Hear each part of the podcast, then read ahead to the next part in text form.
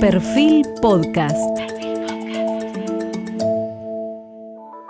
Periodismo puro. Jorge Fontevecchia en entrevista con el historiador y periodista Pablo Stefanoni. Hoy estamos con Pablo Stefanoni. Antes de las PASO, ya había un consenso en las encuestas en que lo que se llaman en la Argentina libertarios y la llamada derecha extrema tendrán un lugar en las elecciones, especialmente en las elecciones en la ciudad de Buenos Aires y la provincia de Buenos Aires. La irrupción especialmente de Javier Milei, con un lenguaje que incluye el insulto, parecerían representar aquello que casualmente es el título del último libro de Pablo Stefanoni, La rebeldía se volvió de derecha, que aquí eh, lo tengo. Stefanoni ya lo había explicado en un artículo de Nueva Sociedad, medio del cual es jefe de redacción. Voy a leerles textualmente. El fantasma de la derecha recorre el mundo. Se habla de una nueva derecha y de una vieja derecha remozada. Se lee la palabra fascismo por todas partes. Se ha hablado de un nuevo nacionalismo, de populismo de derecha, de neoliberalismos autoritarios. Se exhibe el crecimiento de fuerzas que pregonan la defensa de la familia, del viejo orden, en todos los continentes. Se hace foco en grupos religiosos cuyos portavoces globales se refieren críticamente al aborto, a la homosexualidad, al feminismo, al que llaman despectivamente ideología de género. Aparece un tipo curioso e incluso virulento de anticomunismo cuando ya prácticamente el comunismo eh, no existe. Estefanoni es economista, es periodista, es doctor en historia y quería comenzar eh, preguntándole por un artículo que escribió casualmente en perfil, año 2016. Vos eh, escribiste allí, Fachos con onda, la seducción perversa de la derecha. Eh, en el que te preguntabas cuánto hay de sociológico, cuánto de psicológico en las nuevas figuras de ideas más extremas. ¿Cómo responderías hoy esta pregunta? Pasaron cinco años de aquel artículo. Sí, bueno, muchas gracias por la, por la invitación. Creo que efectivamente eh, siempre que se habla de nuevo es un, un adjetivo ahí que siempre genera ciertos problemas porque se habló muchas veces de nuevas derechas, pero sí creo que en este contexto y en los últimos años están emergiendo eh, un tipo de derecha en distintas partes del mundo. Donald Trump fue quizás lo que llevó eso a un nivel mayor, a un nuevo nivel, que se presentan como incorrectas, que se presentan en algunos casos como más cool y algunos jóvenes se, postulan hoy de derecha, interpelan con otras estéticas a los votantes. Eh, y en ese sentido me parece que eso plantea una discusión de, qué hay de nuevo, qué tipo de transformaciones hay en el mundo de las derechas. Obviamente, si uno mira la historia, siempre hay distintos tipos de transformaciones, pero en los últimos años el término derechas alternativas, por ejemplo, creo que engloba un conjunto de figuras, de ideas, de, de personajes más o menos excéntricos que salen a dar una batalla cultural antiprogresista.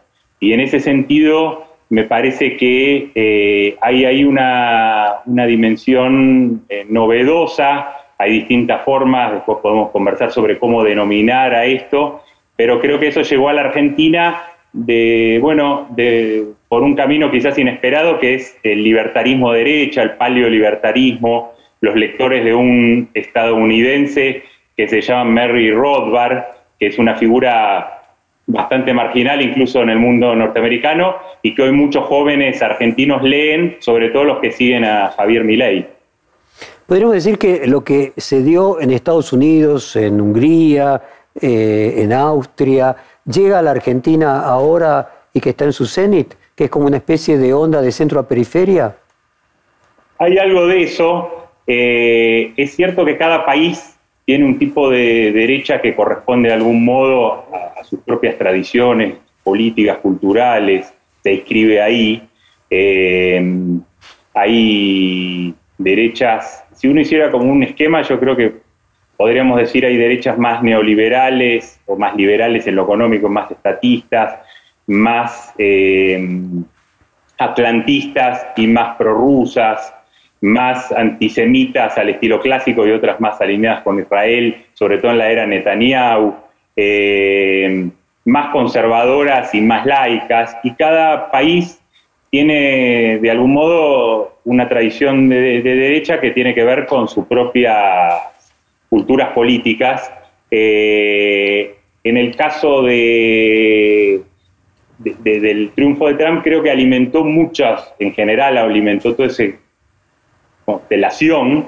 Eh, y en Argentina llegó, quizás es, bastante sorprendente, porque de la mano de Javier Milei llegó esto que decía el paleolibertarismo, que es una corriente que articula básicamente un tipo de anarquismo derecho, anarquismo de mercado, un minarquismo bastante radical, prácticamente la idea de abolir el Estado, con un conservadurismo social eh, bastante fuerte, ¿no? De hecho, Rothbard era un libertario norteamericano, pero que terminó escribiendo en 1992 que la estrategia era el populismo de derecha, y escribió un artículo eh, donde plantea prácticamente los ejes que después va a tomar Donald Trump, ¿no? Eh, y me parece que eso es lo que llega a Argentina por el carisma particular de Javier Milei, en parte, y, y se arma esta constelación todavía pequeña, pero bastante ruidosa políticamente, como estamos viendo, que articula eso, ¿no? Y, lo que vemos es que a diferencia de los años 80, cuando estaba la UCD y un tipo de liberalismo conservador más clásico, hoy vemos una especie de, de, frente antiprogresista muy variopinto, donde hay desde libertarios que quieren abolir el Estado hasta derechas nacionalistas que quieren reforzarlo. Y todo eso convive incluso las mismas listas, ¿no? Entonces vemos eso, que lo que une a todo eso es un antiprogresismo muy furibundo. Vos te planteabas eh, en tu texto que leí en la introducción eh, que paradójicamente se combate un comunismo cuando no existe y se utiliza la palabra comunismo eh, para denostar a los adversarios, algo que, bueno, obviamente lo hacía Trump, lo hacía Bolsonaro y lo hace ahora Milei. De hecho, llamó zurdo de mierda a, Horacio Rodríguez Larreta. Eh, ¿Qué hay en esa calificación de, comunistas? ¿Hay algo fuera de época o es eh, muy eh, oportuno y estudiado que tanto lo repiten? Creo que hay una especie de, en algún lado yo lo denominé como un anticomunismo zombie, pero que es productivo políticamente, o sea, es como un discurso de guerra fría, en varios países lo estamos viendo, y de pronto se empezó a ver que, funcionaba hasta cierto punto. Eh, lo vimos con Bolsonaro, donde habló del comunismo. Curiosamente, cuando el Partido de los Trabajadores ya había gobernado tres veces, llamaba comunista a Dilma Rousseff. No era Lula que ganó de los 80, era un PT que ya sabía todo el mundo cómo gobernaba. Eh, funcionó también en, España, en, la Comunidad de Madrid. Isabel Díaz Ayuso eh, usó el comunismo-libertad como el, el dilema de la época. En Perú Ahora eh, aparecieron carteles en Lima en la última elección contra Pedro Castillo, el candidato que finalmente ganó, eh, donde decían no al comunismo. Me parece que hay una resignificación de lo que significa comunismo en un, en un cierto sentido antiprogresista y una serie de terminologías que van entre las consignas y las teorías de la conspiración, como el marxismo cultural, por ejemplo. Eso te quería preguntar. ¿Cómo definís el marxismo cultural? O sea que finalmente creo que es a lo que se refieren eh, cuando hablan de comunismo. Ellos lo que dicen básicamente es que, eh, lo dice mucho Agustín Laje, que es un argentino que, es una especie de producto de exportación, porque incluso tiene más repercusión en, América, en el resto de América Latina que en Argentina, y, lo que dicen básicamente es que el socialismo, el comunismo fracasó en el plano de la economía, el socialismo real se cayó y que siguiendo Antonio Gramsci, el teórico italiano, se expandieron al plano de la cultura y ahí se volvieron hegemónicos y ahí podemos llegar a teorías que dicen que directamente hay un nuevo totalitarismo progresista y ahí se articula todo esto con distintas cosas. Por ejemplo, en Estados Unidos hay algunos teóricos neoreaccionarios que dicen, hablan de la catedral como una especie de lugar, eh, estaría la gran prensa, las universidades progresistas, eh, todo el, aparato cultural, digamos, eh, desde donde se, se, difundirían ideas colectivistas. Hay también una especie de teoría conspirativa de que la escuela de Frankfurt habría germinado en, esto, en, este marxismo cultural que puede ir en Estados Unidos a la teoría crítica de la raza, que es otro término bastante cuestionado, a la ideología de género, a la cultura de la cancelación. Yo creo que cualquier eh, ideólogo, cualquier intelectual de la Escuela de Frankfurt se sorprendería mucho con todo eso.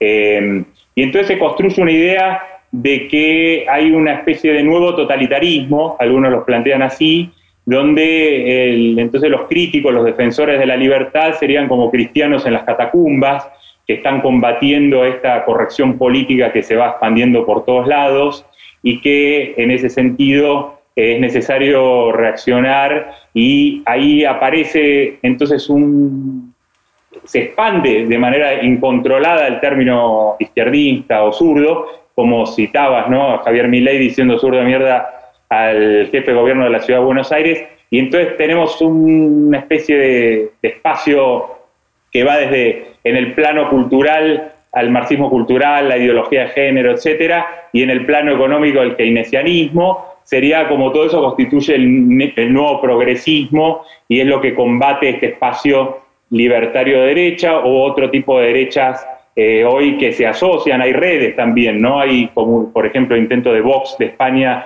de armar redes con algunos eh, personajes de América Latina, hay una carta de Madrid reciente que firman varios latinoamericanos como el hijo de Bolsonaro, Milei, Waldo Wolf, entonces se arma todo un espacio que plantea incluso esa carta de Madrid que haya un nuevo tipo de ofensiva comunista.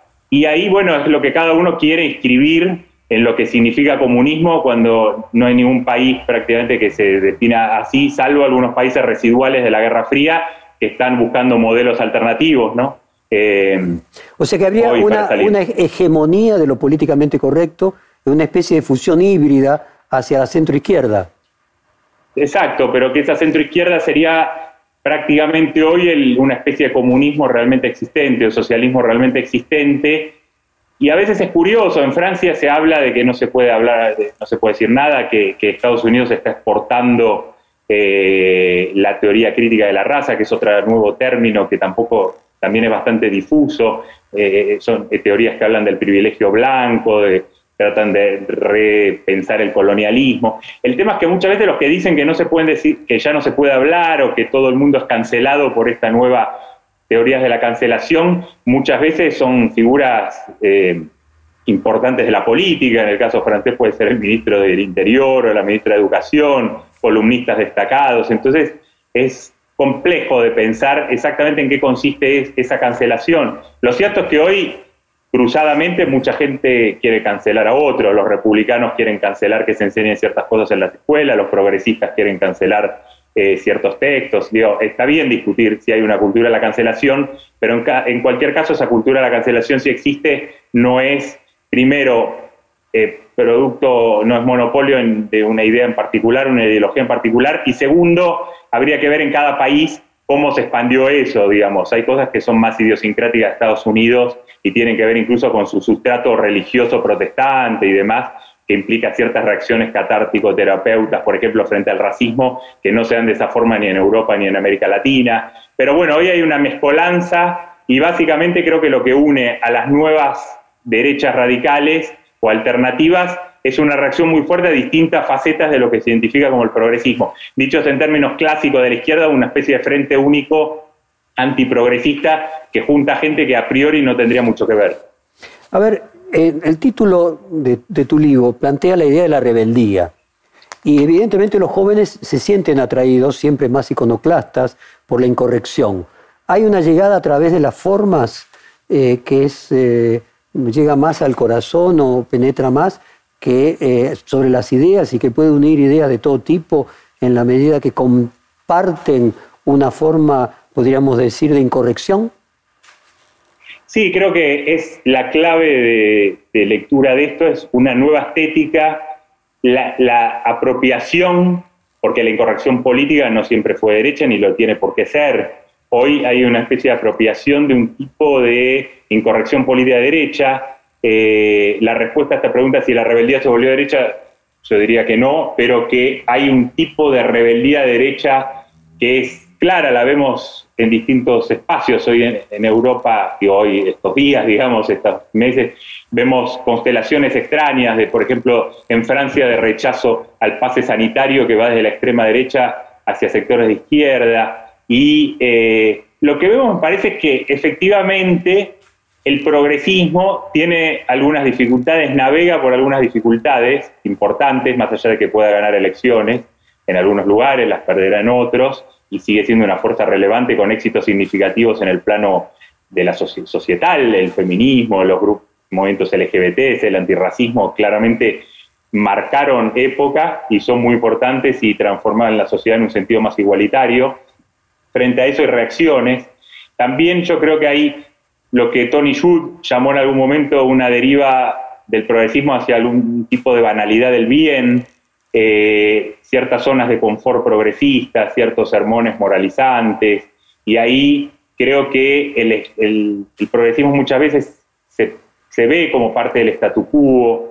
Eh, creo que el, trampismo contribuyó a eso, ¿no?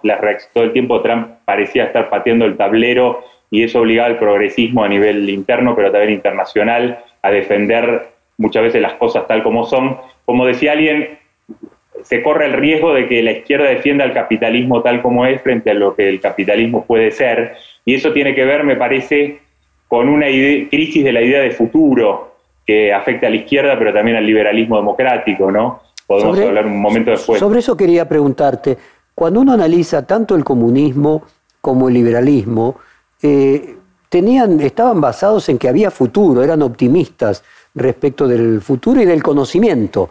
Eh, podríamos decir que también en estos movimientos libertarios eh, lo que es una discusión sobre el saber y una idea pesimista respecto del futuro?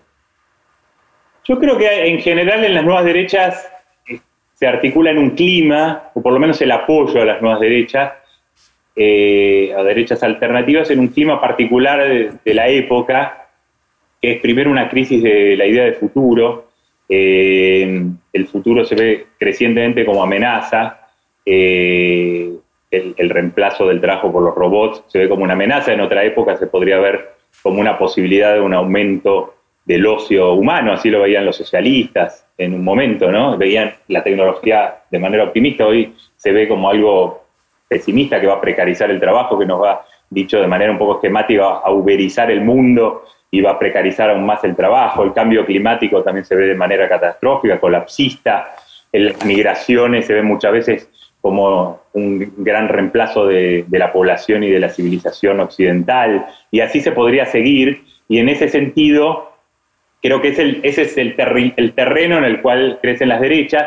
Quizás las utopías hoy, si las hay, están más asociadas a Silicon Valley y toda esta idea de conquista del, de, otros planetas y demás, pero que de algún modo incluso esas utopías están asociadas a cierto pesimismo del futuro en la Tierra, ¿no? La idea de conquistar otros planetas en parte tiene que ver con la idea de que quizás este planeta en algún momento colapse, ¿no? Entonces, ahí me parece que eso, claramente en ese terreno, Marx hablaba de que la, revolución tenía que sacar la poesía del futuro, eh, no del pasado. Es un terreno que parte, como dijo un filósofo francés que se llama Philippe Fourcade, eh, hoy hay un hipercriticismo, se critica muchísimo desde las redes sociales, se critica a los políticos, se critica todo, pero ese criticismo, hipercriticismo, está ya no está asociado a la idea de emancipación, que podría ser una idea socialista, pero también liberal, democrática. Sí, que el conocimiento, el conocimiento iba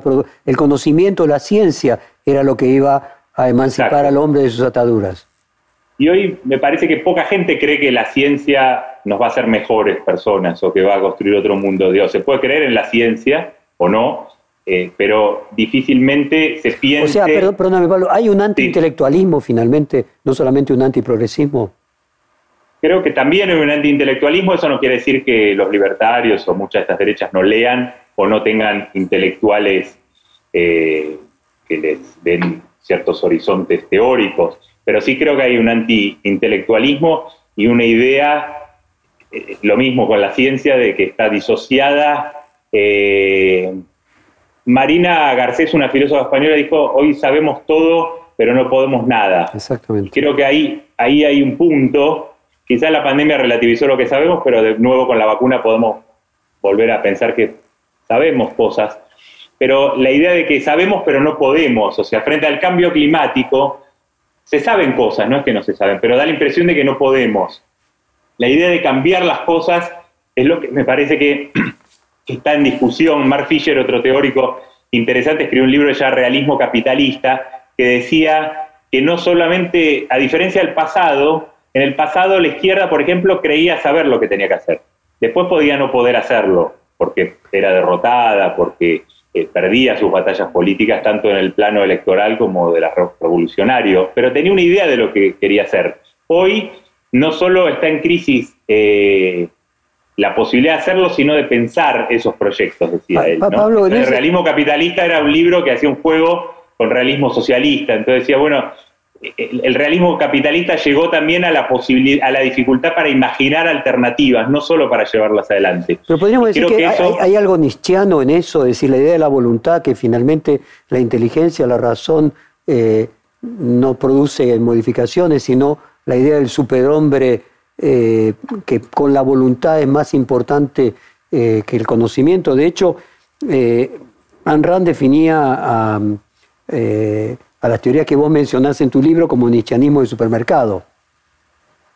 Eh, claro, hay algo de eso, de nichianismo de supermercado, algunos lo definieron así, a Ayn Rand en realidad, y eh, es interesante porque el libro de Ayn Rand, La rebelión del Atlas, es muy leído todavía, incluso por, por jóvenes que siguen muchas de estas ideas, y Ayn Rand lo que de algún modo ofrecía era una visión heroica del capitalismo, cuando el capitalismo parecía no, ofrecerla, ¿no? el, fin de la historia, ese texto tan citado y tan poco leído de Fukuyama, de algún modo es lo que yo creo que está en crisis, pero no en el sentido que algunos piensan, ¿no? Él mismo lo, lo, revisó. Eh, eh, y, de hecho había una nota interesante en una revista estadounidense que decía que Fukuyama había pospuesto el fin de la historia, ¿no? Lo pospuso por distintas razones el fin de la historia, de algún modo, también era un poco aburrido para el liberalismo. Ahora, Pablo, casualmente, el libro de Ayn Rand, te decía que casualmente el libro de Ayn Rand era el libro cabecera de Macri. Eh, Exacto, y, sí, y, creo que repone, le sirve a estos sectores para construir una idea que mi eh, la usa mucho, de un liberalismo heroico, perdón, un capitalismo heroico. El capitalismo había perdido la idea de que alguien iba a luchar por el capitalismo. El socialismo tenía gente que daba su vida por esa idea. Eh, el capitalismo no daba la impresión de ofrecer, eh, de tener gente que quisiera dar la idea por esa idea. El libertarismo, este al estilo Milley, que toma cosas de Ayn Rand, podemos ver después que no todas, eh, renueva la idea de que hay una lucha por la libertad que es heroica, y, de algún modo aspiran a ser personajes de la rebelión del Atlas, ¿no? que es un libro donde los empresarios hacen una gran huelga, se van a vivir a una especie de población clandestina en las montañas, porque el colectivismo había conquistado Estados Unidos y lo había llevado a la decadencia. Muchos de los tópicos de los textos de Ayn Rand, que efectivamente es un libro que sigue siendo editado, de hecho salió una nueva traducción eh, y se vende mucho, eh, y Macri dijo que era su libro cabecera, ofrece una versión heroica del capitalismo y es la que los libertarios tratan de, reproducir, ¿no? Una idea heroica de la lucha por la libertad contra el colectivismo, en el caso del lenguaje de Milley contra los zurdos de mierda, etcétera, etcétera, y ofrece eso. La diferencia es que Milley era una racionalista radical en ese punto, antirreligiosa, y estas derechas eh, coquetean todo el tiempo con el conservadurismo religioso y Barry Rothbard, que es la figura que, que que convirtió a Milley, porque Milley era un neoclásico en economía que se convirtió a la escuela austríaca, después era Rothbard, él eh, dice que hay que tomar a la religión, aunque incluso él no creía mucho, porque la religión permitía conectar con ciertos sectores de la sociedad y porque además él promovía un conservadurismo social más allá de la, la religión. En RAN era profundamente antirreligiosa. Pero esta idea del capitalismo heroico creo que es algo que el libertarismo ofrece. Otras extremas derechas no están en esa, pero sí, en el caso argentino, mi ley la cita a veces y, hay algo de eso. Pablo, hay algo también de los medios de comunicación en el sentido de la sociedad del espectáculo progresivamente, que el escándalo cada vez es más funcional a la necesidad de los medios en la pelea por la escasa atención que tienen por la enorme cantidad de competencias de medios de comunicación y que este tipo de personajes vienen a ser funcionales a la lógica mediática actual? Bueno, mi ley era, surge, él era un economista matemático, lo sigue siendo, que daba clases, además era un economista que trabajó en varias empresas, pero eh, se hizo conocido casi como un mediático, ¿no? De hecho, él empezó su carrera política yendo a programas de televisión que no eran los programas de debate político, eran programas de la tarde, programas, el programa Mauro Vial, o sea, programas para un público mucho más amplio, y polémica en el bar, eh, el de Mariana Fabiani, ese tipo de programas, y creo que en ese sentido fue bastante estratégico, porque él pasó de ser una especie de mediático en el sentido de una figura que, medía, que generaba cierto, cierto estilo de, pelea, de, provocación, ¿no? que lo sigue manteniendo en parte, y desde ahí llegó un público que era un público nuevo, ¿no? novedoso, digo, se hizo conocido entre gente que no mira los programas políticos, y, yo creo que él jugó mucho esa carta, es un proyecto de hecho muy individual y basado en su propia figura, que puede estar disfrazado de cosplayer en un festival de otakus, del anime japonés, o de puede llegar en un auto antiguo, con su campera de cuero, puede hacer una obra de teatro a las 12 de la noche en Buenos Aires donde llena el teatro y eh, hablar ahí de economía dura y, poner en el, escenario fotos de sus ídolos económicos, de Hayek, de Rothbard, eh, hacerle la obra de teatro un fuck a Keynes. O sea, digo, juega mucho eso él y eso es lo que me parece que le dio mucho tuvo mucho impacto en sectores muy jóvenes que hoy de manera novedosa eh, se presentan en las redes y en, los lugares donde opinan como de derecha. Y esos jóvenes de derecha creo que es un fenómeno novedoso, por lo menos presentados así, eh, como jóvenes de derecha y que tratan de hacer, de utilizar todas estas formas de, eh, del estilo Forchan, del troleo, de Twitter, de, cómo la, forma de discutir en Internet eh, se traslada al espacio público y utilizan ahí lo que Juan Rocco, que escribió sobre 4chan, esta red que usa mucho la extrema derecha, le llamó la guerrilla cultural, ¿no? A través del troleo y estas nuevas formas, que capta muy bien. Y ley con muy pocos recursos, eh, utilizando los medios mainstream y utilizando Internet, logró tener un nivel de, de conocimiento de la opinión pública sorprendente. ¿Cuál es la metáfora eh, sobre las derechas en el personaje de Arthur Fleck en la película Joker? Bueno, yo lo tomé para comenzar el libro porque me pareció que el Joker reflejaba algo de esta época que mencionaba antes sobre el tema de las marchas antivacunas, también los chalecos amarillos en Francia, la dificultad a veces para ver por dónde va a ir la, la, reacción antisistema, llamémosle así, ¿no?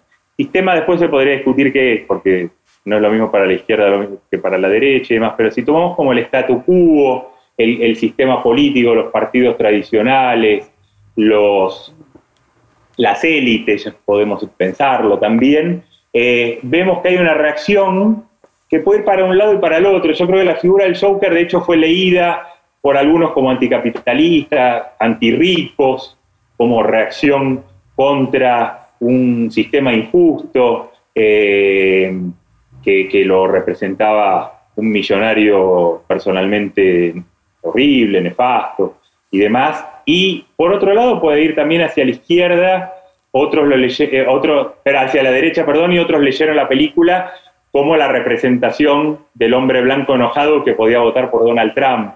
Y todo eso era posible, ¿no? Digo, era posible leer así. Me parece que hoy vemos que, hay un tipo de inconformidad social que está, como decía antes, desacoplada de una idea positiva del futuro como espacio de la emancipación, es más nihilista quizás, es más, eh, tiene menos expectativas en el futuro, tiene más temores, tiene más enojos, esos enojos pueden ser diversos, pueden ser enojos como ciertos votantes blancos en Estados Unidos que añoraban con hacer Estados Unidos blanco de nuevo. Alguien decía, Make America Great Again, hacer América a Estados Unidos grande de nuevo. Algunos lo leyeron con Trump como hacer a Estados Unidos blanco de nuevo. Enojados con la globalización, enojados con las desigualdades, enojados con la casta política. La casta política es un discurso que en España fue utilizado por Podemos, una fuerza izquierda que le fue muy bien como expresión de, los indignados en los años 2000 Sí, sí, con esa, misma, con esa misma palabra que también usa mi ley. O sea, lo que habría sería un eclecticismo de ir tomando cosas de Trump, cosas de Bolsonaro, cosas de Vox, ir adaptándolas a la Argentina. Creo que al haberse eh, debilitado las identidades políticas, digo, antes teníamos en Europa, eh, digo, en América Latina también, en otro clave, quizás en Europa lo que llamaban en Francia el pueblo de izquierda y el pueblo de derecha, identidades políticas quizás más estables. No digo que fueran siempre claras, hubo también fenómenos complejos como el fascismo, pero eh, había ciertas identidades un poco más estables. Hoy el bipartidismo prácticamente en todo el mundo está en crisis y lo que me parece que expresa esto son indignaciones que pueden para un lado y para el otro, ¿no? Digo, la extrema derecha crece en Alemania Oriental más que en la Occidental, eh, hay trasvases de votos del Partido Comunista Francés que terminaron en Marine Le Pen, eh, hay un enojo que busca cómo canalizarse, ¿no? Y me parece que hoy puede, es más ambiguo esa canal, esas formas de eh, canalización y hay sobre todo un antielitismo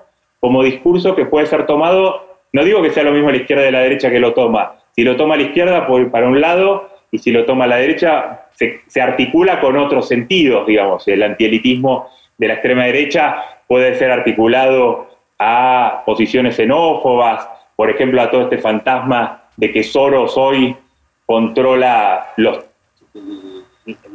las cuerdas de... financiera mundial.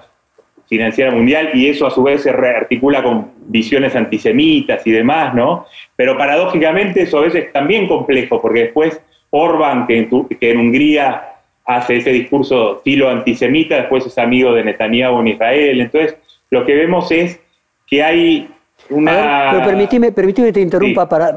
Sí, claro. Claramente lo que encontramos son mensajes polisémicos, o sea, contradictorios, eh, en una amalgama que nos sorprende eh, respecto de las categorías tradicionales que había en el pasado. Ahora, tratando de encontrar un invariable, ¿podríamos decir de que existe eh, una mayor atracción en los jóvenes con este tipo de discurso y se podría inferir a partir de ahí, no sé si algo edípico algo que tiene que ver con la necesidad cinética, con la fuerza, con cuestiones que son no del orden del pensamiento.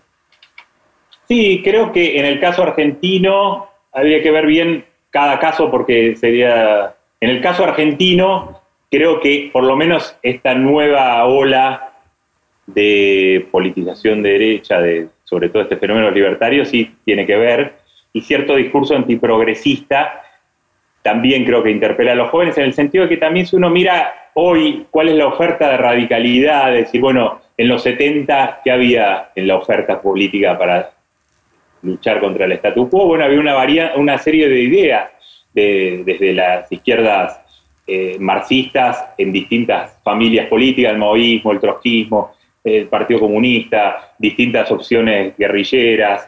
Había eh, distintas eh, opciones. Hoy esa izquierda radical o revolucionaria está muy, muy débil, ¿no? En, general en todo el mundo. La izquierda moderada, la socialdemocracia también está bastante en crisis.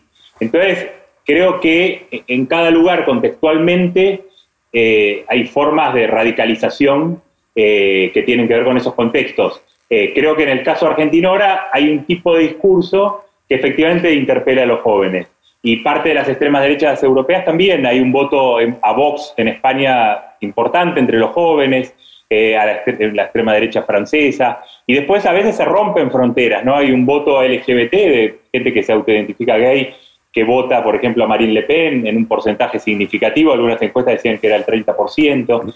En cada lugar eso reacciona contra distintas cosas. En el caso europeo hay mucho de reacción antiislámica, ¿no? Contra la migración de países árabes y demás, y un tipo de discurso de tipo cultural, ¿no? Donde la extrema derecha se apropió en parte de la laicidad. En el caso argentino yo creo que hay una idea de que hay una hegemonía efectivamente progresista, lo cual no es falsa si uno toma muchos espacios donde esos jóvenes se pueden mover. Para un joven que va a la UBA, que hace el CBC, que después se mueve en un cierto mundillo de clase media, etcétera, puede ser que en esos espacios el progresismo es bastante hegemónico y la reacción eh, al statu quo se lea como una reacción antiprogresista, ¿no? Sumado a esta estética muy casi folclórica que le dio mi ley, tiene sentido que eso atraiga una parte de los jóvenes. Eso no quiere decir que todos los jóvenes sean libertarios, digo, la izquierda sigue atrayendo una parte de los jóvenes, el kirchnerismo sigue atrayendo una parte de los jóvenes. Creo que siempre el desafío de analizar esto es no subestimarlos ni tampoco sobreestimarlos. Otro entrevistado de esta misma serie, que incluso vos lo, lo citás en tu libro, El sociólogo italiano es Traverso, eh, tiene un libro muy, muy, muy comentado, ¿no? Nostalgia de izquierda. Eh, la pregunta es si el fenómeno cultural de izquierda hoy se convirtió en melancólico, es el fenómeno de los padres, y la derecha más de los jóvenes y por lo pronto entusiasma más. Sí, por lo menos las izquierdas convencionales creo que en parte sí. Eh, en algún momento el PIT, el trotskismo en Argentina igual atrajo una gran cantidad de jóvenes y ganó incluso centro estudiantes y demás, pero es verdad que quizás hoy se volvió también, no es algo que esté como entusiasmando, digamos, no quiere decir que no tenga impacto, digo, tiene votos, más que antes, de hecho, pero efectivamente Traverso eh, analizó ese fenómeno de la melancolía de izquierda, eh, el mundo de la revolución, eh, en el sentido que era planteado, claramente es un mundo que no existe hoy, ¿no? Entonces, el progresismo efectivamente se eh, avanza por otros lugares, quizás, ¿no? Por la defensa del ambiente, hay, mucha energía progresista en jóvenes que eh, se politizaron defendiendo posiciones ambientalistas desde el progresismo. el feminismo claramente moviliza muchísimas chicas en toda América Latina y en países como Chile fue decisiva esa marea feminista para entender el proceso político. Eh, pero es verdad que la, izquierda tal como la conocíamos aparece como un fenómeno por momentos melancólico, asociado más a los padres que a los hijos, y la idea de revolución claramente hoy no está en el horizonte, pero en, sus dos variables, ni la idea de revolución ni la idea de reforma en el sentido tradicional, de que los reformistas también se proponían cambiar el mundo, ¿no? Y ahí hay una crisis eh, importante del progresismo. Eh, el progresismo sigue ganando elecciones, pero claramente siente que puede poco, puede hacer poco cuando las gana, ¿no? Eh, hay fenómenos más dinámicos, quizás el de Estados Unidos es paradójico, porque en el país donde la tradición socialista tenía mucho menos peso, hoy hay una tradición socialista democrática que sí entusiasmó a sectores juveniles es muy interesante ahí el fenómeno de Sander, de la izquierda demócrata, porque quizás por la debilidad de la izquierda clásica y de la socialdemocracia, hay, en Estados Unidos ser socialdemócrata sí tiene épica, porque defender la salud pública, defender el estado de bienestar, se ve como una tarea que enfrenta al statu quo, el mercantilismo, lo que aparece como un capitalismo que tiene otra matriz. Claramente en América Latina y en Europa es otra situación, y ahí yo creo que la idea de revolución o la defensa de Cuba y muchas cosas que eran los símbolos de la izquierda, aparece como de otra época, ¿no? Y entonces de pronto vemos estos eh, jóvenes de derecha como que parecen tener, expresar una épica particular en este sentido que decías de Ayn Rand, ¿no? Una especie de defensa heroica del capitalismo, que era algo que en Argentina no lo hacía ni Álvaro Alzogaray, ¿no? Eh, vos citás a, a Sisek en tu libro con la frase de todos somos eh, fukuyamistas. ¿Podría esta idea del fin de la historia, independientemente de que venga de un lado o del otro, eh, generar esa melancolía de que no hay nada nuevo y entonces las utopías hoy son retroutopías? Sí, Zizek se burlaba, Zizek se burlaba un poco diciendo, bueno, en la izquierda todo el mundo se ríe del fin de la historia, ¿no? De hecho es un libro, como decía, poco leído, pero son de esos libros, eh, quizás habría que hacer una lista en algún momento de libros que, quedaron en la historia por sus títulos, ¿no? Eh, la decadencia de Occidente en un momento de, de Oswald Spengler era un libro que se citó muchísimo en los años 40, 30 eh, y 40, que creo que poca gente leyó, pero la idea, citar un libro que decía que había una decadencia Occidente era muy popular en esos años. Creo que hoy, de hecho, hay una cierta... Yo puse algo en el libro como epígrafe, decía, la historia no se repite, pero rima. Y quizás sería interesante pensar cuánto riman algunas cosas de la historia con los años 30. No digo que la historia se repita ni que estemos a la vuelta de la esquina del fascismo ni nada, pero sí hay algunos elementos ahí. Zizek se, se burlaba un poco de la izquierda, decía, bueno, ok, todos nos reímos de Fukuyama y del fin de la historia, pero ¿qué alternativas hay? Eh, ¿Qué alternativas hay a ese fin de la historia? Eh, no parece haber muchas. Cuando yo citaba a Mark Fisher y hablaba él del realismo capitalista, también me apuntaba ahí, decía, bueno, esa, eh, ¿qué, tenemos para ofrecer como alternativa? Hay una frase que es ya un cliché, que se le atribuye a Jameson, a Gille, a varias personas, que es esto de que es más fácil pensar el, el fin del mundo que el fin del capitalismo. realmente hoy, para las fuerzas anticapitalistas es difícil. La izquierda hoy no discute, discute poco de economía, creo que es una debilidad de la izquierda. Eh, el postcapitalismo prácticamente solo se discute en ámbitos de economistas muy académicos. Los militantes de izquierda discuten menos economía hoy. Lo que antes se discutía que era cómo planificar la economía, cómo iba a ser después de la caída del capitalismo, todo eso fracasó la economía de planificada de comando tipo soviético y no hay modelos alternativos. Gille apuntaba un poco a todas estas dificultades de la izquierda para imaginar alternativas al capitalismo actual, ¿no? Ahí es donde apuntaba él provocativamente. Pablo, independientemente de la, frase de Mark Twain con que la historia se, se repite, o que rima y la que se repite en el eh, brumario de Marx, el, el planteo es tanto Marx eh, como los eh, idealistas liberales eh, veían un futuro de progreso. En esta misma serie, en la entrevista que le hicimos a Fukuyama, él decía, yo soy hegeliano, yo simplemente leí, hice lo mismo que Marx, leí el fin de la historia como un proceso de evolución en el que se pasa a un estadio superior. finalmente esa melancolía, esa rebeldía, no tiene que ver con que hay un fin de la historia en cierto sentido, o en un punto, por lo menos en la falta de imaginación, de imaginar algo diferente? Hay, yo creo, exacto. creo que sí lo hay en un sentido. Y, lo que mencionabas que no respondía a las retroutopías, que Habermas también dijo algo sobre eso, son parte de la dificultad para encontrar. Eh, el problema es dónde encontrar el otro mundo posible, imaginado, ¿no? Finalmente las utopías surgieron eh, en el se, colocaron en un tiempo histórico futuro después de que el mundo había sido descubierto, ¿no? En su totalidad. Antes también las utopías se ponían en otros espacios, no en otros tiempos, ¿no? Las islas. o sea, podríamos decir la, necesidad social de una utopía. Exacto, se ponía en otros lugares, podríamos decir. Primero, cuando todavía había espacios del mundo no descubiertos, se ponía en una isla imaginaria. Después se pasó a estos relatos de ciencia ficción, donde lo típico era que alguien se despertaba y demás en otro año, ¿no? Y ahí hay muchas, ¿no? Que fueron muy populares algunas, ¿no? Eh, el año 2000, por ejemplo, fue un libro em, eh, de Bellamy muy popular y que difundió más el socialismo posiblemente que los libros de Marx. Ahí era no en otro lugar, sino en otro mundo, en otro año, ¿no? O sea, en el futuro. Hoy creo que en parte hay retroutopías porque las utopías se ponen en el pasado y hay muchos discursos que son decadentistas y dicen que hay que volver a algún momento eh, histórico previo, ¿no? De hecho, en Argentina hay mucho de eso. La idea de volver al Verdi, a la Argentina de 1860, ¿no? Hablando antes de ley, él lo repite mucho eso.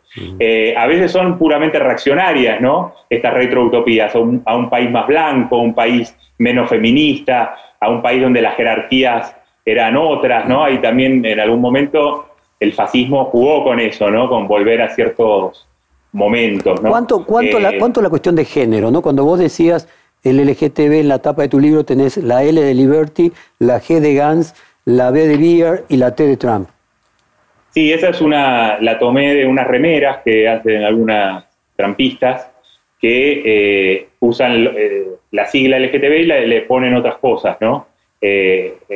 sobre todo libertad Trump, armas, eh, etcétera. Y em, hay que investigar eso. Yo creo que hay un elemento interesante en la cuestión de género.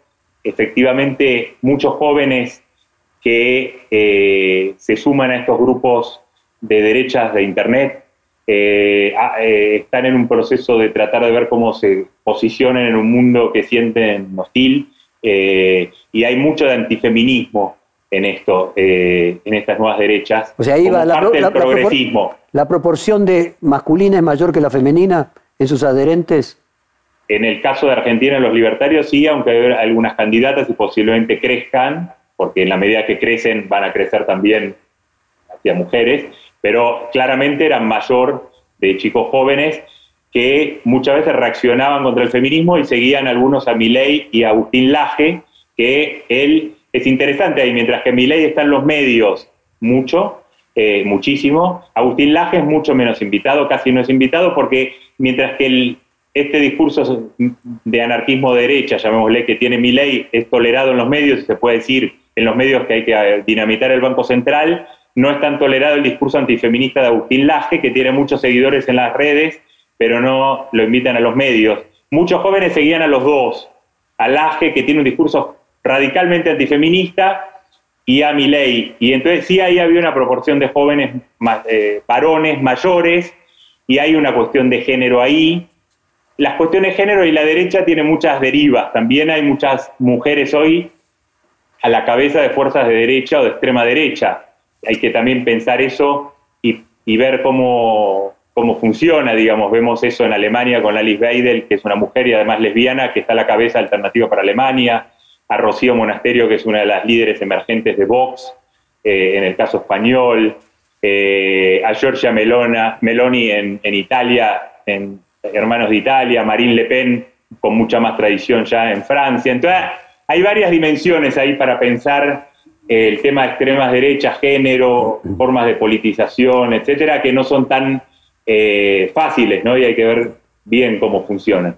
Bueno, continuamos después de la, de la pausa. Estábamos previamente con Pablo Estefanoni dejando planteado cuánto del voto de mi ley específicamente puede canibalizar a Juntos por el Cambio y sustituir lo que representa el, sector más de derecha, podríamos decir, lo que eh, llamamos el significante Macri dentro de Juntos por el Cambio.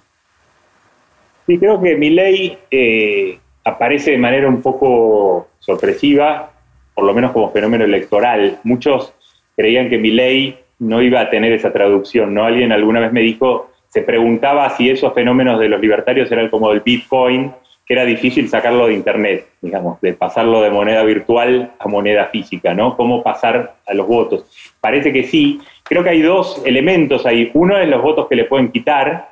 Eh, mi ley, las encuestas son por el 10%, es significativo en capital, en el resto del país no. Pero me parece que, por otro lado, tiene un efecto político sobre el discurso dentro de puntos, ¿no?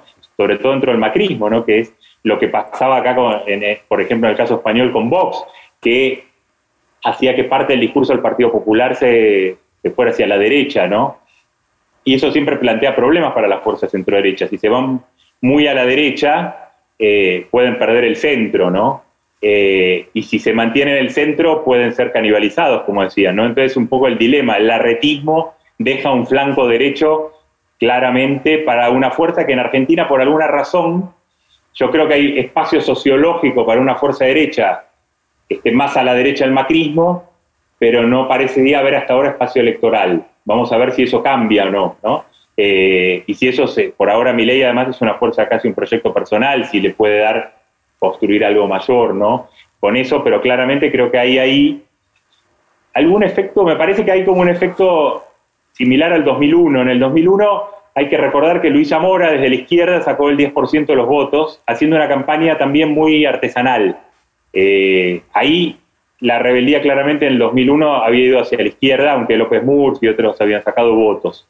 Eh, creo que hoy ese voto bronca va mi ley en un contexto donde hay mucha crítica a los políticos, ¿no? Me parece que mi ley está expresando ese discurso radicalmente antipolíticos, no diría antipolítico, pero sí antipolíticos, está capitalizando algo y pone en tensión al discurso más larretiano, ¿no? Eh, y ve, bueno, ahí están tensionando, ¿no? Todo el mundo en el macrismo habla de mi ley, o sea, dice algo, lo elogia y demás, pese a que él insulta a, la a Rodríguez Larreta. Eh, muchos de los llamados halcones de Juntos por el Cambio tienen un origen más asociado a la centroizquierda.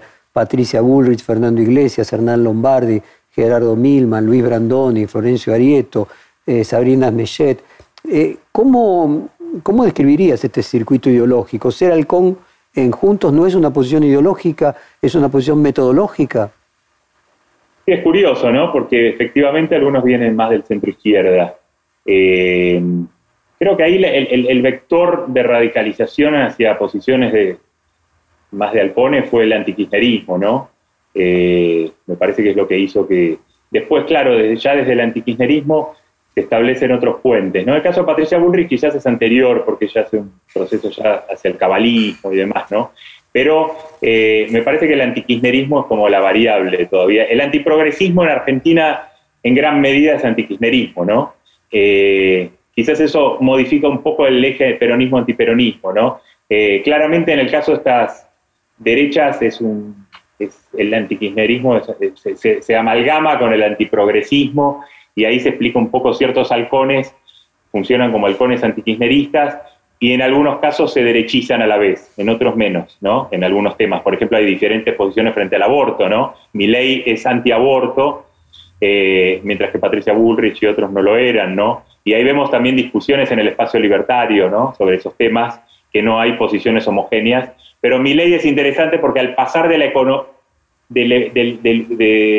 su personaje como economista a la política, ahí toma muy rápidamente un discurso trampiano. Hace poco dijo que el cambio climático era un invento del comunismo. O sea, toma un discurso de la derecha alternativa poco digerido, porque ni los libertarios de Estados Unidos dicen eso. Toma como un trampismo poco digerido, con tintes bolsonaristas y demás, y eh, ciertas visiones conspiranoicas. Y mientras que es bastante sofisticado, digamos, en el, como economista, por lo menos como economista matemático, como político toma como una especie de derecha alternativa eh, un poco tosca, yo creo, pero que es útil para eh, dar la disputa ¿no? política, porque ahí eh, le permite tender puentes con Gómez Centurión y con otros sectores que sí quieren un discurso más de derecha en un sentido político, y su último desafío yo creo que está logrando en parte es mostrar que su electorado está también en sectores medios bajos e incluso bajos, ¿no? Y no es una fuerza eh, de gente cheta, digamos, de gente de clase alta. ¿Cómo funciona en el caso específico de la Argentina la memoria de la dictadura militar? Eh, ¿Genera alguna modificación en cuanto a lo que puede ser un discurso de derecha aceptable? Yo creo que la dictadura militar es interesante para pensar y creo que primero es un vector de, de cómo se expresa la incorrección política eh, estilo Twitter o 4chan de Internet en Argentina, mucho fue a través de No son 30.000, eh, de, de, todo un discurso contra los organismos de derechos humanos, y había muchos de estos, los pibes libertarios, llamémosle, que se posicionaron ahí, provocando con el tema de la dictadura. Después a nivel político, es complejo ahí, ¿no? Porque por un lado, mi ley en ciertos momentos dice que él rechaza eso, porque es un liberal, pero después hace acuerdos con figuras que son, reivindican o tienen posiciones mucho más tolerantes respecto a lo que es la, dictadura militar. Entonces, me parece que en el caso de, este espacio, eh, vemos convivencias, eh, espacios, por ejemplo, charlas de Milei y Laje, donde está Cecilia Pando, eh, ahí es donde se activa el Frente Único Antiprogresista, ¿no? Y se tolera que haya esa gente ahí. Después, personalmente, puede decir que él no, acepta eso, pero conviven, ¿no? Y es algo incómodo, por otro lado, porque efectivamente el consenso nunca más sigue operativo, yo creo, ¿no? Y el macrismo se mantuvo dentro de ese consenso. Mientras que ellos tratan de romper los consensos sobre la justicia social, sobre el nunca más, o sea, sobre cosas que en Argentina está más o menos en un consenso, ellos tratan de patear el tablero y ahí, bueno, el tema de la incorrección política es problemática, porque a veces si uno se pasa de rosca, una cosa es ser un internauta que está provocando en Internet y otra ser un candidato. Ahí yo creo que ahí es donde juega, cuando le dijo zurdo de mierda al jefe de gobierno, mucha gente dijo, eh, pero un candidato no debería jugar así. Ahora, bueno, Bolsonaro jugó así, ganó. Ahora, podríamos decir, tratando de hacer una síntesis, de que sí es un elemento aglutinador eh, unificador de todos los que están dentro del sistema político, que podríamos llamar Alfonsín. O sea, Alfonsín está reivindicado eh, desde ambas coaliciones. Entonces, que el elemento disruptor eh, contra el status quo sería rebelarse contra eso que representó Alfonsín. en parte sí, yo creo que hay una doble, sí, el caso de Milei además, directamente con la cuestión económica, también lo insulta Alfonsín y dice cosas peores que las que dijo de, de Larreta, porque eh, Milei hizo del antikeynesianismo furioso una identidad, ¿no? Eh, y en el caso de también de, un rechazo a la política kirchnerista de los derechos humanos, ¿no? que ahí puede ir desde una posición más moderada que muestra que era contradictoria esa política, a una política de rechazo en bloque, como hacen estos libertarios de derecha, que termina generando los puentes con sectores que reivindican, y candidatos y están incluso en sus listas, que reivindican prácticamente distintas formas, directa o indirectamente, a la dictadura militar. ¿no? Entonces hay una ambigüedad donde ellos navegan sobre esa ambigüedad. Pero podríamos decir que el personaje, si uno tuviera que decir cuál es la síntesis del progresista argentino, sería Alfonsín, que le viene bien a mi ley para también el elemento económico. De decir que por eso fracasó económicamente, porque fue el más keynesiano de los keynesianos. Sí, yo creo que hay eh, Alfonsín y, Kirchner, ¿no? Yo creo que son dos tipos de, de personajes que pero por ejemplo, modulan el mundo progresista, pero no todo el mundo compra los dos, ¿no? Pero me parece que eh, Alfonsín tiene esa particularidad que lo reivindican las dos coaliciones. Claro, el Alfonsín, incluso sí, bueno, hay un Alfonsín kirchnerista, ¿no? Que el kirchnerismo construyó, ¿no? El Alfonsín que se enfrentaba a Clarín, eh, etcétera, etcétera. Efectivamente, eh, a ese Alfonsín sí, contra ese consenso, creo que sí, porque le permite jugar esas dos cartas contra el Alfonsín keynesiano, llamémosle así, y el Alfonsín de los derechos humanos, etcétera. Puede haber algo de eso eh, si, llamamos que hay un consenso, que hubo un tipo de consenso eh, alfonsinista como una figura que todo el mundo, sí, desde la derecha hasta el progresismo centro-izquierda, eh, reivindica. El problema es que los libertarios, como se vio en alguna entrevista con Milley, incluso tienen problemas en, reivindicar la democracia como tal. Cuando le preguntaron a Milley, él habló del teorema de Arrow, o sea, eh, dio una respuesta matemática, digamos, a, para decir que la democracia era problemática, ¿no? Y efectivamente hay una posición que en el fondo es antidemocrática, pero no desde una visión de la dictadura militar, sino de una desconfianza en el voto popular y en la democracia que tiene que ver con otras cuestiones, que es básicamente la idea de que la democracia redistribuye pero es mala desde el punto de vista productivo porque facilita la demagogia de los políticos. Pero si tuviéramos que sintetizar después de esta conversación eh, un sujeto que sintetice eh, lo que el libertarismo argentino rechaza, eh, podríamos decir el antiprócer sería Alfonsín. sí, en ese sentido sí.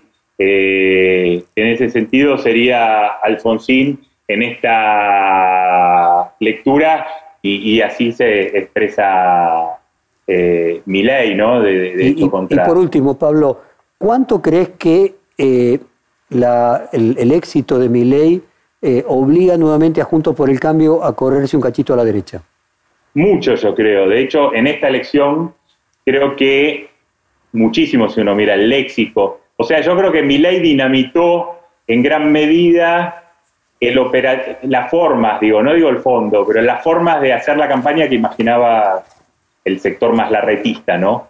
Y introdujo palabras claves, ¿no? Digo, hasta Patricia Burris, que toda su vida hizo política, habla hoy de la casta política, ¿no? En un tuit eh, esta semana, María Eugenia Vidal, o sea, la cuestión instaló temas, el eh, antiimpuesto, crítica a los políticos, una idea de libertad que tiene, está muy asociada a lo que durante la pandemia fue la idea de libertad que movilizó distintos tipos de extremas derechas.